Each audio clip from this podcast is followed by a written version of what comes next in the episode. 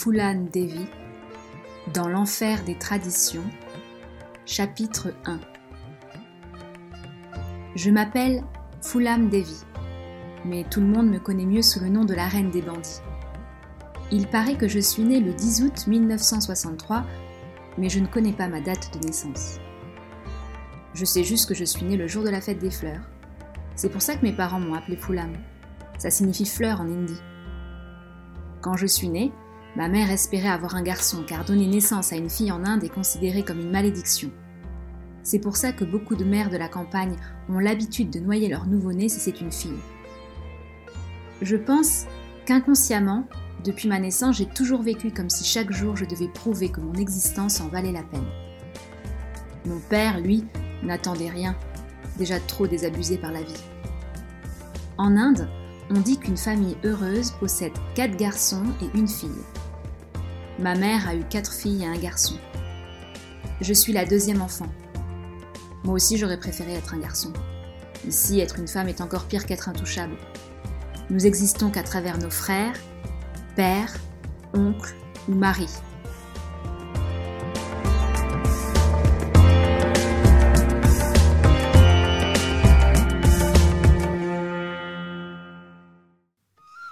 Ma mère, Srimati Muldevi, et mon père, Sri Devidin, sont des Shudras, c'est-à-dire des gens de service, faisant partie de la caste des Malas qui rassemble les pêcheurs et les bateliers.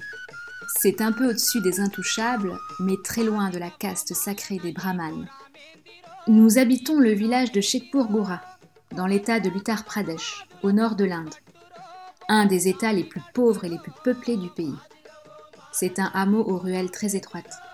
La plupart des habitations sont en terre et en chaume. Nous vivons dans une maison si petite que nous devons nous baisser pour nous déplacer à l'intérieur. Je dors avec mon frère sur un lit en corde. Malgré cela, nous sommes fiers de notre maisonnette, qui est toujours impeccable. Pour Diwali, la fête des Lumières, Rajka Bandam, la fête des fleurs et Holi, la fête du printemps, on enduit la maison de bouse de vache comme le veut la tradition. J'aime décorer notre chez nous avec tout ce que je trouve. Mes parents possèdent un terrain sur lequel nous faisons pousser des kachoris, des pois. Nous pouvons en manger ou les vendre.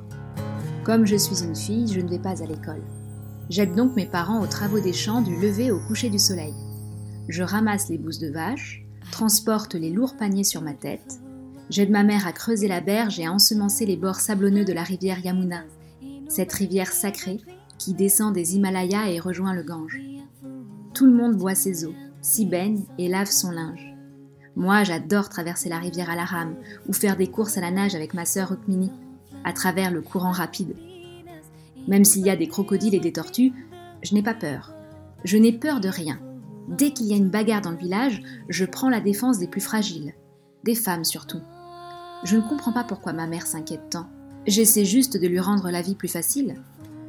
Je m'occupe de la ferme, je prends soin de mon frère, l'avenir de la famille. J'aime le coiffer et huiler ses cheveux chaque matin avant l'école. Je cuisine aussi pour toute la famille. Je sais moudre le grain pour faire des galettes. À 4 ans, je pars toute seule cueillir des melons, des pastèques, des courgettes sur les bords de la Yamuna. Si ma mère ne veut pas que nous allions seuls au bord de la rivière, c'est que des hommes peuvent nous enlever et nous emmener chez eux. Nous n'avons pas de toilette dans notre maison, alors nous devons partir très loin, parfois dans les champs, mais nous ne sommes pas à l'abri de mauvaises rencontres. On raconte que beaucoup de filles se font violer là-bas. Et une fille violée, en Inde, ne peut pas se marier et devient une paria jusqu'à la fin de ses jours. Depuis le deuxième siècle avant notre ère, les lois de Manu définissent le statut des femmes indiennes.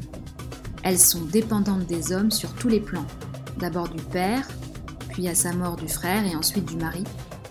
Leur seul but est de se plier au désir des maris et de procréer des fils, bien entendu. Elles ne sont pas des êtres humains, mais du bétail, Malgré notre travail acharné, nous ne mangeons pas à notre faim. Nos repas ne sont composés que de pain indien appelé roti et d'eau, alors que les riches propriétaires terriens se gavent toute la journée.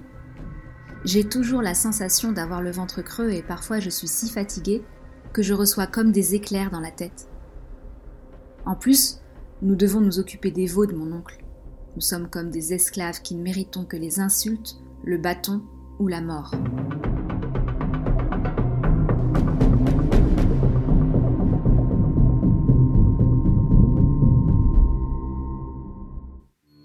Quand ma mère me demande d'aller chercher de l'eau au puits, je pars avec ma sœur, car le puits est si profond que nous devons nous y mettre à deux pour tirer la corde et hisser le seau, les pieds calés sur la pierre afin que le poids ne nous emporte pas au fond.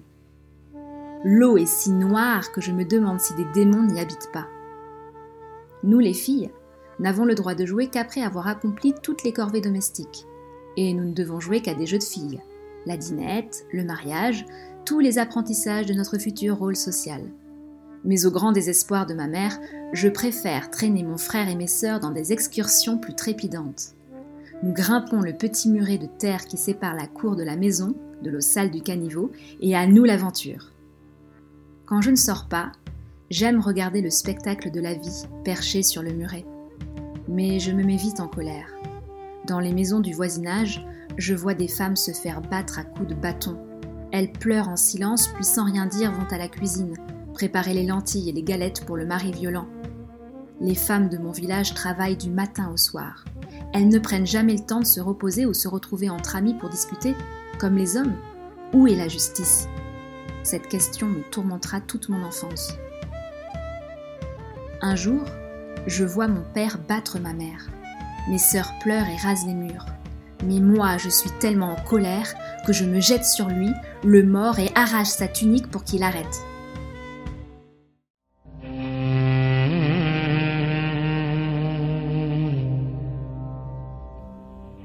1974, j'ai 11 ans et mes grands-parents paternels décèdent. C'est mon oncle, le frère aîné de mon père, Biharilal, qui devient le chef de la famille. Mon père est analphabète, mais pas mon oncle. Il a soudoyé en secret le chef du conseil du village, le Sarpanche, qui tient les registres des terres, afin qu'il transfère la propriété de mon grand-père à son nom. À partir de ce moment-là, son seul but est de nous chasser du village. Avec l'aide de complices, il vole et détruit nos récoltes. Il est cruel, je le déteste. Avec ma sœur, nous lui tenons toujours tête, ainsi qu'à son fils, mon cousin Mayadine, qui demande en plus à ses domestiques de nous persécuter. Un jour, je vois deux garçons en train de jeter mon frère à la rivière. Je cours à sa rescousse et le sauve. Plus tard, les deux garçons avouent que c'est mon cousin qui leur a demandé de noyer mon frère pour avoir toute la part de l'héritage de mon père.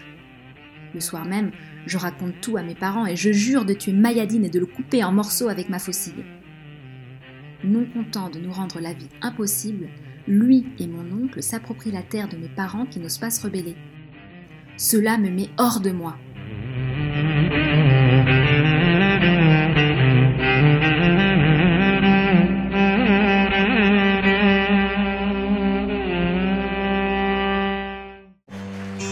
De devoir toujours m'affronter, mon oncle convainc mes parents de me faire marier de force à un ami de mon cousin, Poutilal. Il a 33 ans. En Inde, quand les parents marient leurs filles, ce sont eux qui fournissent la dot. Mais mes parents sont si pauvres que Poutilal m'achète contre une bicyclette et un bœuf. Selon la coutume de notre caste, les fillettes mariées jeunes ont le droit de rester dans la maison de leurs parents jusqu'à l'âge de 16 ans. Mais poussé par mon oncle, encore une fois, mes parents passent un accord pour que je m'installe immédiatement, non pas dans la maison de mon mari, mais dans une étable insalubre juste à côté. Celui-ci fait tout de suite de moi son esclave et me traite comme un chien. Sa bouche noire se déforme quand il m'insulte. Mon mari me bat et fait des choses incompréhensibles pour moi. Je vois ce serpent qui me dégoûte. J'ai mal, mal sans pouvoir crier, sans pouvoir bouger. Il me tourne et me retourne dans tous les sens. Il s'énerve et me bat à l'intérieur de moi. J'ai l'impression qu'il va déchirer mon corps. Un jour, Durant une énième séance de torture, j'entends qu'on tape à la porte. Poutilal finit par ouvrir. Dehors, son père et une foule de villageois sont rassemblés. Il crie Arrêtez Vous allez la tuer C'est donc cela être marié Avant de me marier, j'imaginais que le son des bracelets cliquetant sur mes avant-bras serait délicieux. J'avais hâte de pouvoir porter des cloches autour de mes chevilles et des colliers en argent autour de mon cou, mais plus maintenant pas depuis que j'ai appris ce qu'il représentait pour l'homme qui l'ait donné. Un collier n'est pas plus joli qu'un morceau de corde qui attache une chèvre à un arbre, la privant de sa liberté. Je réussis à m'enfuir à plusieurs reprises, mais mes parents qui ont peur préfèrent à chaque fois me ramener chez mon tortionnaire. Les mois s'écoulent et je dépéris. Un jour, un oncle vient nous rendre une visite impromptue. En me voyant, il est choqué. Il ne reconnaît plus la fillette joviale et énergique qu'il a connue chez mes parents. Inquiet, il convainc mon mari de me laisser rentrer au village. Nous sommes en 1977 et j'ai 14 ans, quand mon mari m'abandonne de l'autre côté de la rivière Yamuna. Perdue et grelottante, je pleure. C'est Mayadine qui me récupère. Il me garde enfermée dans sa cour. Mes parents n'osent même pas venir me chercher tant ils craignent mon cousin. Un jour, j'aperçois une de mes sœurs à travers le portail. Je lui dis que si ma mère ne vient pas me chercher, je me jetterai dans le puits de la cour. C'est ce que font les femmes indiennes répudiées et c'est ce que je vais devenir de toute façon. On considère en effet que j'ai rompu mon mariage, acte hautement condamnable, et je vais donc perdre tous mes droits. C'est ça l'Uttar Pradesh des années 70. Les femmes doivent choisir entre la soumission patriarcale ou le suicide. Ma mère finit par me récupérer. En rentrant chez moi, je commets alors mon premier acte de rébellion. Je refuse de me tuer. Le lendemain, Mayadine convoque le conseil du village. Il ne veut pas de moi ici, car je ne suis plus une femme. Je suis pire qu'une prostituée, dit-il. Je ne mérite que de mourir. Ma mère prend alors la parole pour la première fois. Foulam n'est plus ma fille. C'est mon fils. Elle reste là. Je la garde. Ce à quoi je réplique Je suis un homme maintenant, et je vous traiterai tous comme un homme. Je veillerai à ce que justice soit rendue à ma famille, que celle-ci reprenne ses terres. Je veillerai à ce que mes sœurs soient convenablement mariées. Nous sommes en 1979 et j'ai 16 ans. Comme je suis la paria du village, je suis censée me faire discrète. Je végète toute la journée. Je vis au milieu des animaux. On m'appelle la sauvageonne avec mes longs cheveux noirs brûlés par le soleil. Je vais parfois ramasser du bois pour ma famille ou j'aide mon père à construire des toits. À défaut d'avoir la force et les roupies, j'utilise la ruse. J'apprends aux filles du village à dire non. Après tout, c'est nous qui retournons la terre, apportons l'engrais, nous qui faisons pousser les récoltes. Notre dos, nos pieds et nos mains meurtris par le travail méritent un salaire. Que celui qui nous refuse ce salaire s'attende à ne rien voir pousser la saison suivante. Je cherche à unir les femmes pour qu'elles se serrent les coudes. Les conditions de vie ne sont pas faciles non plus pour les hommes malats. Les maîtres cour, les propriétaires terriens, ne les paient que 50 roupies par mois pour tout le travail abattu sur leurs terres. Avec, ils peuvent à peine s'acheter du joareux, la céréale la moins chère de l'Inde. Mon père, lui, ne gagne parfois que 10 roupies par mois. Il est souvent obligé de frapper à toutes les portes pour qu'on lui donne quelques roupies de plus. À chaque assemblée de village, je défends la cause de mon père, mais à chaque fois il est gêné. Il me demande d'où je sors toutes ces idées. D'un démon, me demande-t-il. Toutes les filles de mon âge sont mariées. Moi, je ne porte plus le troisième œil, symbole de l'épouse. J'oublie trop souvent de voiler mon visage et j'attire le regard des villageois malveillants. Le fils du chef me harcèle. Un jour, il tente de me violer. Je le frappe. Il va se plaindre à son père. Au conseil du village suivant, tout le monde s'accorde pour dire que je n'apporte que des ennuis ici. Comme je ne suis pas mariée, je suis une tentation permanente et je déconcentre les hommes. Ce n'est pas supportable pour des villageois qui respectent strictement toutes les règles de la culture hindoue.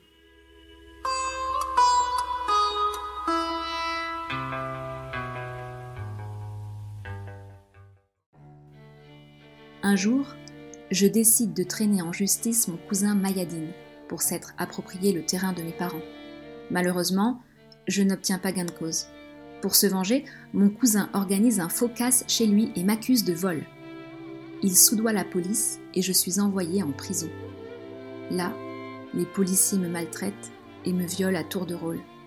Des hommes des villages voisins qui ont entendu dire qu'une femme répudiée se trouvait en prison viennent spécialement me voir pour assouvir leurs pulsions. Le reste du temps, je suis livré en pâture aux criminels de droit commun. Après trois jours d'abus, je suis libéré grâce à une caution payée par des tacures d'un village voisin. Je ne suis que l'ombre de moi-même, mais ma rage s'accroche bien à elle. Aux grandes dames de mon oncle et de mon cousin, je ne lâche pas l'affaire du terrain et continue de revendiquer les droits de mes parents.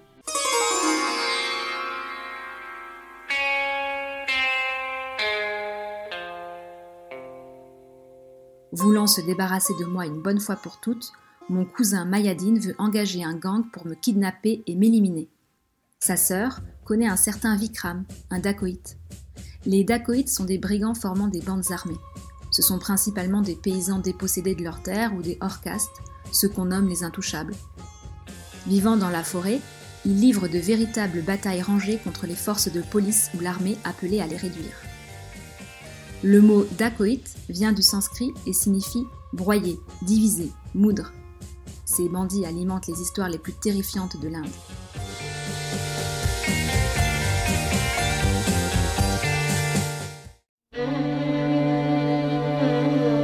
Mayadine me répète à longueur de journée que bientôt je disparaîtrai du village, que mes ravisseurs sont en route.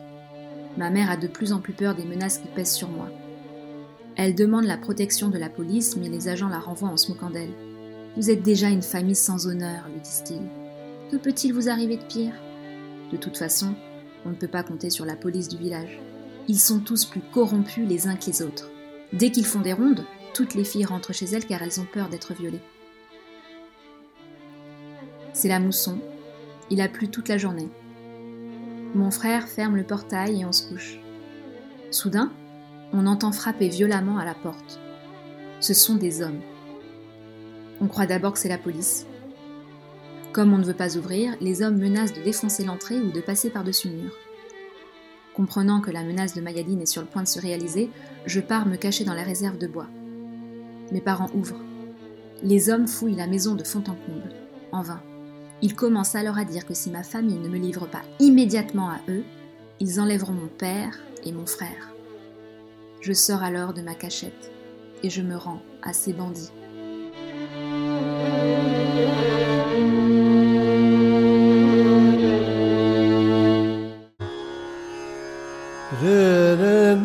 Loi de Manu, livre 9e, Devoir des époux. Nuit et jour, les femmes doivent être tenues dans la dépendance par leur mari et autres mâles de la famille. Si elles sont trop attachées aux objets des sens, on doit les tenir sous son autorité. C'est leur père qui les protège dans leur enfance, leur époux qui les protège dans leur jeunesse, leur fils qui les protège dans leur vieillesse. La femme ne doit jamais être indépendante. En gardant soigneusement sa femme, on préserve sa postérité, les coutumes vertueuses sa famille, soi-même et ses propres devoirs. La boisson, les mauvaises fréquentations, l'absence de l'époux, le vagabondage, le sommeil à des heures indues et le séjour dans une maison étrangère, telles sont les six sources de déshonneur pour une femme. L'amour de leur lit, de leur siège, de la toilette, la luxure, la colère, les penchants vicieux, la malice et la dépravation, voilà les attributs que Manu assigne aux femmes. L'époux, en entrant dans sa femme, y devient un fœtus erroné ici-bas. La dénomination de Jaya, donnée à l'épouse, vient de ce que l'homme naît, Jayaté, une seconde fois en elle. Les femmes ne regardent pas la beauté et ne tiennent aucun compte de l'âge. Beau ou laid, elles se disent c'est un homme et se donnent à lui. Que le mari occupe sa femme à amasser ou à dépenser l'argent, à tenir propre les objets et son propre corps, à accomplir ses devoirs, à cuire les aliments et à surveiller les ustensiles de ménage. Mettre au monde des enfants, les soigner quand ils sont nés et surveiller les soins domestiques dans tous leurs détails, telles sont évidemment les fonctions de la femme. La postérité, l'accomplissement des devoirs religieux, les petits soins, la volupté suprême, tout cela dépend de l'épouse ainsi que l'entrée du ciel pour les ancêtres et pour soi-même. Par son infidélité à son mari, une femme encourt le blâme en ce monde, et après la mort, elle renaît dans le sein d'un chacal et est affligée de maladies affreuses. Les sages blâment celui qui, par égarement, autorise une femme dont leur époux est mort à avoir des enfants d'un autre homme. Si le fiancé d'une jeune fille meurt après que les fiançailles ont été faites, le propre frère du défunt doit l'épouser, et il aura des relations avec elle une fois à chaque époque favorable jusqu'à ce qu'il obtienne de la progéniture. Même après avoir épousé légitimement une jeune fille, on peut la répudier si elle est entachée de blâme, malade, déflorée ou si on vous la fait épouser par ruse. Si elle manque à ses devoirs envers son époux, parce que celui-ci est adonné au jeu, buveur ou frappé d'une maladie, la femme doit être abandonnée pendant trois mois et privée de ses parures et de ses meubles. Une femme stérile peut être remplacée la huitième année. Une femme dont tous les enfants sont morts, la dixième. Une femme qui n'enfante que des filles, la onzième. Mais celle qui est acariâtre peut être remplacée immédiatement. Une femme, remplacée, qui quitte le foyer conjugal en colère, doit être immédiatement enfermée ou répudiée en présence de sa famille. Une vie, Foulam Devi, fin du chapitre 1, dans l'enfer des traditions.